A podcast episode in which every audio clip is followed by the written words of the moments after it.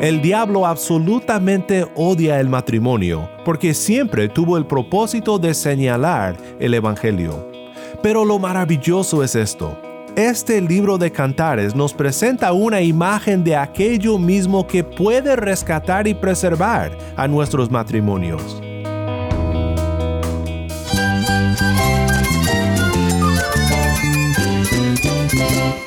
Cristo es la esperanza. Cristo es mi Señor y mi Salvador. Cristo ha transformado mi vida. Cristo es la viña. Separado de Él, nada puedes hacer. Cristo es el camino, la verdad y la vida. Jesús es mi todo. El único descanso, la única paz verdadera es con Jesucristo. Estás escuchando a El Faro de Redención, Cristo desde toda la Biblia para toda Cuba y para todo el mundo.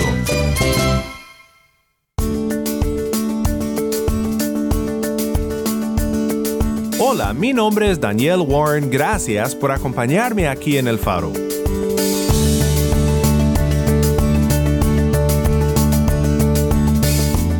Hoy concluimos nuestra serie Sabiduría del Cielo, en la que hemos estudiado juntos los libros de sabiduría en la Biblia.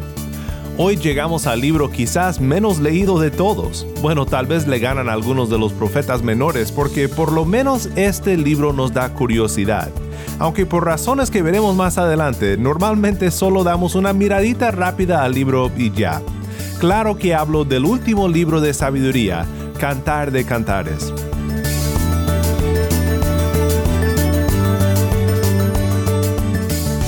Si alguna vez has pensado, pero ¿por qué Dios nos dio un libro como este? ¿Y qué tiene que ver con la gracia de Cristo? Pues entonces quédate conmigo para explorar juntos este libro.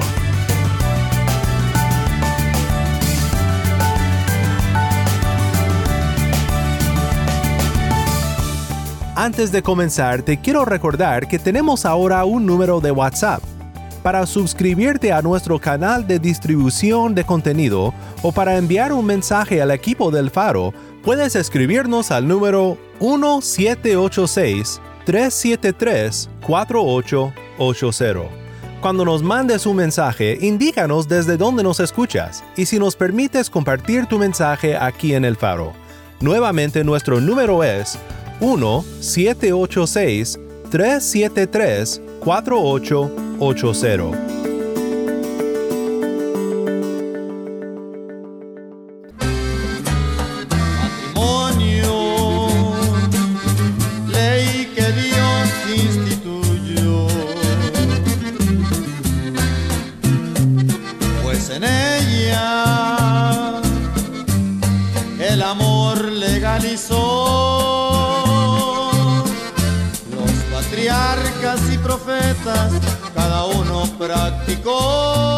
Matrimonio, una canción que siempre cantaba en las bodas de mi pueblo en Sinaloa.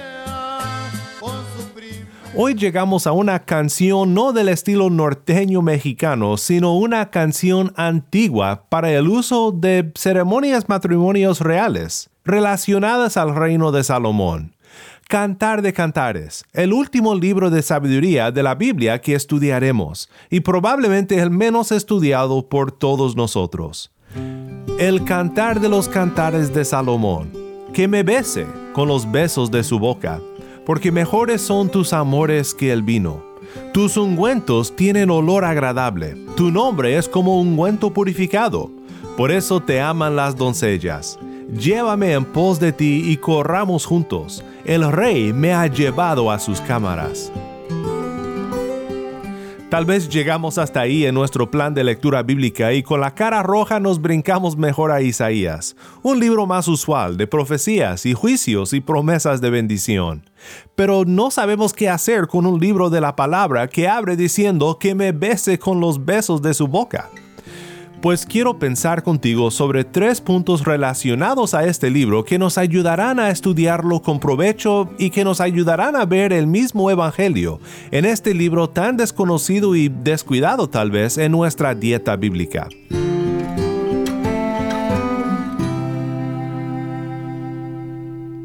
En primer lugar, no nos debe de sorprender este libro. Estamos por supuesto estudiando los libros de sabiduría y al encontrar entre estos libros un libro de sabiduría del cielo sobre el sexo y el diseño de Dios para la familia, no nos debe de sorprender. La distorsión de este diseño de Dios es uno de los más profundos efectos de la caída del hombre. La distorsión de la intimidad entre esposo y esposa comenzó en el jardín, en Génesis capítulo 3. Recordarás la vergüenza que resultó entre Adán y Eva y la rivalidad que se dio cuando se defendían delante de Dios. Adán había dicho, Esta es ahora hueso de mis huesos y carne de mi carne. Ella será llamada mujer porque del hombre fue tomada. Pero luego de haber caído en la trampa de la serpiente, entonces fueron abiertos los ojos de ambos, y conocieron que estaban desnudos, y cosieron hojas de higuera, y se hicieron delantales. Parte de la rotura que resultó de la caída del hombre fue relacional, humanamente hablando, y específicamente esta área de la distorsión sexual, la distorsión del diseño de Dios para la misma, vuelve a la escena una y otra vez en la palabra de Dios.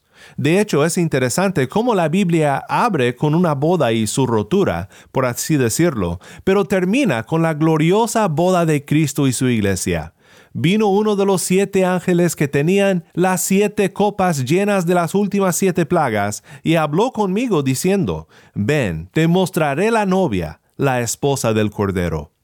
Todo esto es decir, la sexualidad y su distorsión, la relación del matrimonio y su rotura, y cómo Dios redime esto, es gran parte de la historia de la redención. Así que este libro de cantares ha sido relevante en toda la historia, porque en toda la historia el hombre ha necesitado saber de Dios cuál es su plan, su voluntad para el matrimonio. Pero creo que podemos pensar en este libro como sumamente relevante para nuestros días, tan confusos que están en esta área de la sexualidad, sobre todo con las fuerzas que han cobrado movimientos como la homosexualidad y la ideología del género. Vivimos en un mundo profundamente confundido y muy rebelde respecto a esta área de la sabiduría de Dios. La sexualidad requiere de la sabiduría de Dios porque Él lo diseñó y solo Él lo puede enderezar. Y por eso no nos debe de sorprender este libro. Pues la siguiente cosa que quiero que recuerdes al estudiar este libro es que no nos debe de avergonzar este libro Creo que esta es otra manera de decir, no te saltes este libro en tu plan de lectura. Con oración y con cuidado, como cualquier otro tema bíblico, estudia el libro para aprender lo que Dios quiere mostrarnos de su sabiduría para el amor matrimonial. Realmente nos muestra la pureza y la hermosura de este don de Dios. Necesitamos este libro para maravillarnos de la pureza y la hermosura del amor en medio de un mundo impuro. El libro también nos da una instrucción importante para los solteros. Aparte de mostrar el verdadero perfil de dos personas enamoradas según el diseño de Dios para el amor, también ofrece un llamado a la paciencia. Quiero que juren, capítulo 8, versículo 4, oh hijas de Jerusalén, que no despertarán ni levantarán a mi amor hasta que quiera. Y otras traducciones dicen hasta que sea la hora la gloria de Dios, el diseñador de este don del amor, y el tipo de amor tan glorioso que el libro nos presenta, nos dice que vale la pena esperar. Para cónyuges, creo que uno de los más importantes puntos es que apunta hacia la intimidad que debe de existir en un amor ordenado según el plan de Dios. Quizás una de las frases más importantes del libro sea esta, versículo 16 del capítulo 2, Mi amado es mío y yo soy suya. Creo que podemos mencionar cuatro puntos brevemente sobre el diseño de Dios para el amor matrimonial que aprendemos de Cantares. Y el primero es que sí, es un amor matrimonial. Cantares 3.11. Salgan hijas de Sión y contemplen al rey Salomón con la corona, con la cual su madre lo coronó, el día de sus bodas, el día de la alegría de su corazón. Ven conmigo, dice el versículo 8 del capítulo 4, ven conmigo desde el Líbano, esposa mía. Es decir, fuera del contexto del matrimonio, el amor según el diseño de Dios no puede existir. Es el contexto creado para el íntimo amor entre dos personas. Esta es la sabiduría de Dios sobre el asunto. Y todo intento de obtener esta intimidad fuera de este contexto no solo es pecaminoso, sino finalmente fracasará. En segundo lugar, es un amor erótico. Es por eso que nos avergüenza a veces este libro, porque no sabemos qué hacer con un libro bíblico que nos sugiera cosas como las que este libro sugiere. Pero este mismo hecho de que notemos en cantares sugerencias e implicaciones eróticas es un testamento a lo sagrado que es el sexo y este aspecto del diseño de Dios, porque son sugerencias e implicaciones. En otras obras literarias de su tiempo no había tal cuidado con la sutileza. Habían libros contemporáneos que podrían haber sido descritos como básicamente pornográficos. Pero no es así con Cantares. El simbolismo del libro y su sutileza preserva lo sagrado y lo hermoso de este don de Dios. En tercer lugar, es un amor romántico. Algunas de las descripciones o de los piropos que leemos entre los esposos del libro son graciosos para nosotros hoy en día. Por ejemplo, en el capítulo 1, donde dice a mi yegua entre los carros de Faraón, yo te comparo, amada mía. Hermosas son tus mejillas entre los adornos, tu cuello entre los collares. No te recomiendo que tomes del libro de cantares tus cumplidos para tu cónyuge, pero sí te recomiendo a que veas en este libro cómo Dios revela que el deleite entre el esposo y la esposa es algo bueno, algo que Dios diseñó para que disfrutemos de esta bendición.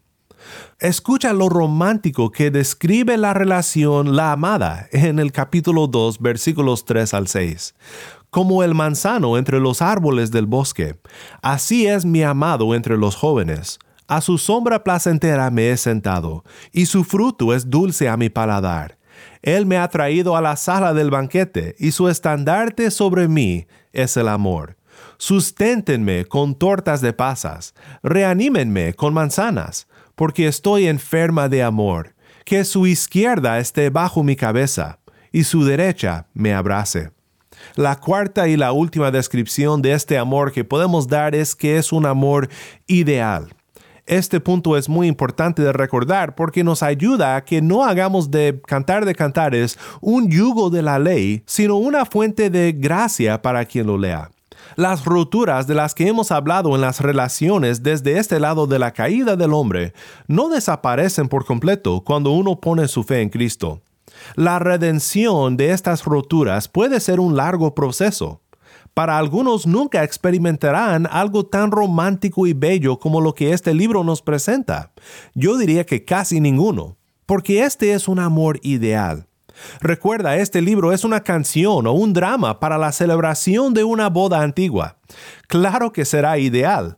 En una canción como esta no incluyes la ropa sucia en el piso, ni la comida quemada, ni los gritos y los enojos y las frustraciones que existen cuando dos pecadores dicen acepto. Pero este amor ideal nos apunta hacia Cristo. Alguien ha dicho, los mejores matrimonios son tan solo copias malas de uno original y mejor. Esto nos lleva a nuestro último punto, y es que no debemos de alegorizar el libro, sino ver en el diseño de Dios para el amor matrimonial una hermosa vista del Evangelio. Creo que porque el libro ha sorprendido a muchos y tal vez también avergonzado a muchos, han habido muchos intentos en la historia de la interpretación de alegorizar el libro de Cantares, haciendo que sea una elaborada alegoría sobre Cristo y la Iglesia, no teniendo nada que ver con un amor matrimonial, erótico o romántico. Este es un error. Estoy convencido de que este libro no nos debe ni de sorprender ni de avergonzar. Es totalmente esperado y beneficioso que dentro de los libros de la sabiduría aparezca un libro de la sabiduría del cielo sobre el sexo y su contexto matrimonial pero no tenemos que llegar a alegorías para llegar a Cristo a través de cantares. Lo que cantares nos presenta, el matrimonio en todo su esplendor e intimidad y felicidad, esto en sí es una bella imagen del Evangelio. La palabra de Dios nos asegura de eso en el Nuevo Testamento. Es increíble cuando lo piensas. Aún antes de la caída de la humanidad, el matrimonio por su institución y su diseño original siempre tuvo el propósito de mostrar en vivo y directo el Evangelio. Escucha lo que dice Pablo en Efesios capítulo 5. Las mujeres estén sometidas a sus propios maridos como al Señor, porque el marido es cabeza de la mujer, así como Cristo es cabeza de la iglesia, siendo él mismo el Salvador del cuerpo. Pero así como la iglesia está sujeta a Cristo, también las mujeres deben estarlo a sus maridos en todo. Maridos, amen a sus mujeres, así como Cristo amó a la iglesia y se dio él mismo por ella, para santificarla, habiéndola purificado por el lavamiento del agua con la palabra, a fin de presentársela a sí mismo una iglesia en toda su gloria, sin que tenga mancha ni arruga ni cosa semejante, sino que fuera santa e inmaculada. Así deben también los maridos amar a sus mujeres como a sus propios cuerpos. El que ama a su mujer, a sí mismo se ama, porque nadie aborreció jamás su propio cuerpo, sino que lo sustenta y lo cuida, así como también Cristo a la iglesia, porque somos miembros de su cuerpo. Por esto el hombre dejará a su padre y a su madre y se unirá a su mujer, y los dos serán una sola carne. Grande es este misterio, pero hablo con referencia a Cristo y a la iglesia. En todo caso, cada uno de ustedes ame también a su mujer como a sí mismo, y que la mujer respete a su marido.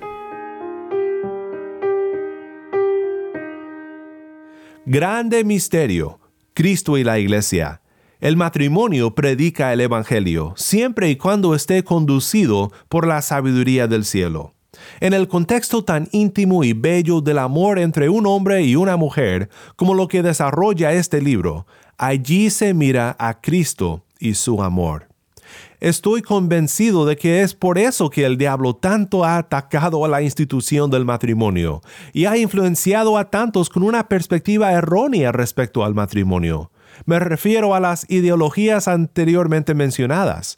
Pero no solo eso, sino también todos los problemas, los divorcios, las separaciones, el abuso.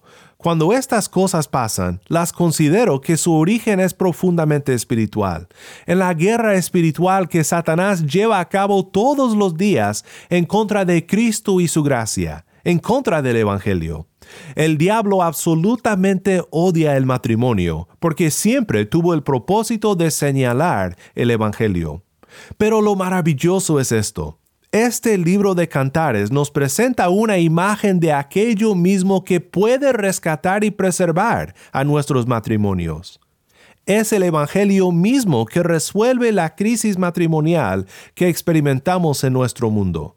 Lo que ha sido roto es el símbolo del Evangelio, no la sustancia del Evangelio. Este tiene poder para cambiar, para rescatar al matrimonio.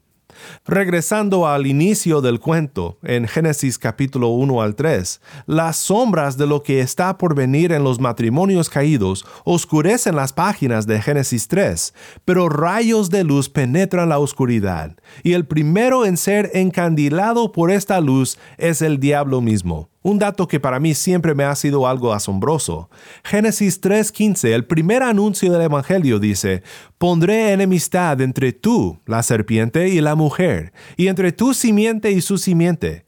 Él te herirá en la cabeza, y tú lo herirás en el talón. Dice el pastor R. Kent Hughes, lo que tenemos aquí es una asombrosa profecía del Evangelio, porque la maldición de Dios sobre la serpiente se convierte en una palabra de gracia, dando lo que ha sido reconocido desde el segundo siglo después de Cristo como el primer Evangelio, el protoevangelio. Pues, ¿cuál es entonces la esperanza para el matrimonio en crisis? ¿Cómo regresamos a esto que vemos en Cantar de Cantares, un matrimonio guiado y dirigido por la sabiduría de Dios? Es el gran mensaje del Evangelio profetizado en Génesis 3.15. Dios preservaría la institución del matrimonio durante la historia de la redención, y por esta misma institución, generación tras generación, Mujer tras mujer daría a luz a un hijo, hasta llegar la semilla de la mujer prometida en Génesis 3.15, el hijo que se llamaría Jesús, porque salvaría a su pueblo del pecado. ¿Cuál es entonces la esperanza que Dios da para el matrimonio en todas las dificultades que enfrentamos, en todas sus roturas y en todos sus valles de sombra de muerte? Pues es el prometido Redentor Jesús, que por amor a su iglesia dio su vida para hacer de ella una novia resplandeciente y sin mancha. Entonces vi un cielo nuevo, Apocalipsis 21, 1 al 3, y una tierra nueva, porque el primer cielo y la primera tierra pasaron, y el mar ya no existe. Y vi la ciudad santa, la nueva Jerusalén que descendía del cielo, de Dios, preparada como una novia ataviada para su esposo. Entonces oí una gran voz que decía desde el trono, El tabernáculo de Dios está entre los hombres, y Él habitará entre ellos, y ellos serán su pueblo, y Dios mismo estará entre ellos. Cantar de Cantares 2.16 Mi amado es mío, y yo soy suya.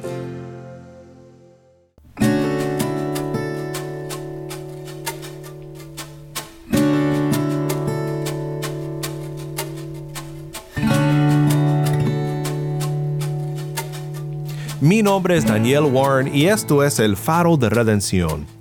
Qué bendición y realmente qué alivio me fue cuando finalmente dejé de sentir tanto estrés o vergüenza al leer el libro de Cantar de Cantares y entonces podía verlo como una bendición de Dios que no solo nos otorga su sabiduría sobre el tema del amor matrimonial, sino también una ruta clara a través del matrimonio a Cristo, el esposo fiel. Y qué bendición también fue comprender cómo Él puede amarnos como su novia a los que por la fe formamos parte de la iglesia de Jesucristo. Mi oración es que sigamos todos meditando en el buen camino de la sabiduría que hemos estudiado en esta semana y que de esta manera crezcamos en nuestro temor a Dios y deleite en su voluntad.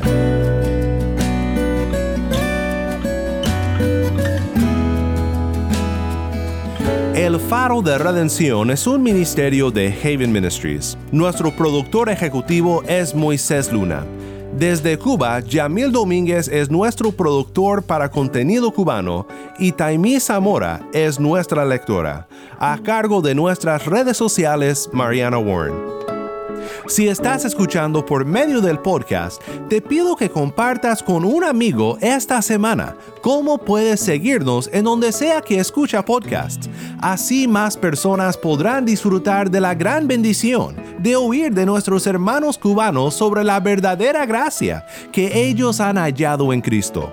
Y si estás en sintonía fuera de Cuba, considera apoyar este ministerio. Contamos con tu respaldo económico para seguir al aire en Cuba y en todo el mundo. Para hacer tu donativo, visita nuestra página web elfaroderedención.org diagonal donar. elfaroderedención.org diagonal donar.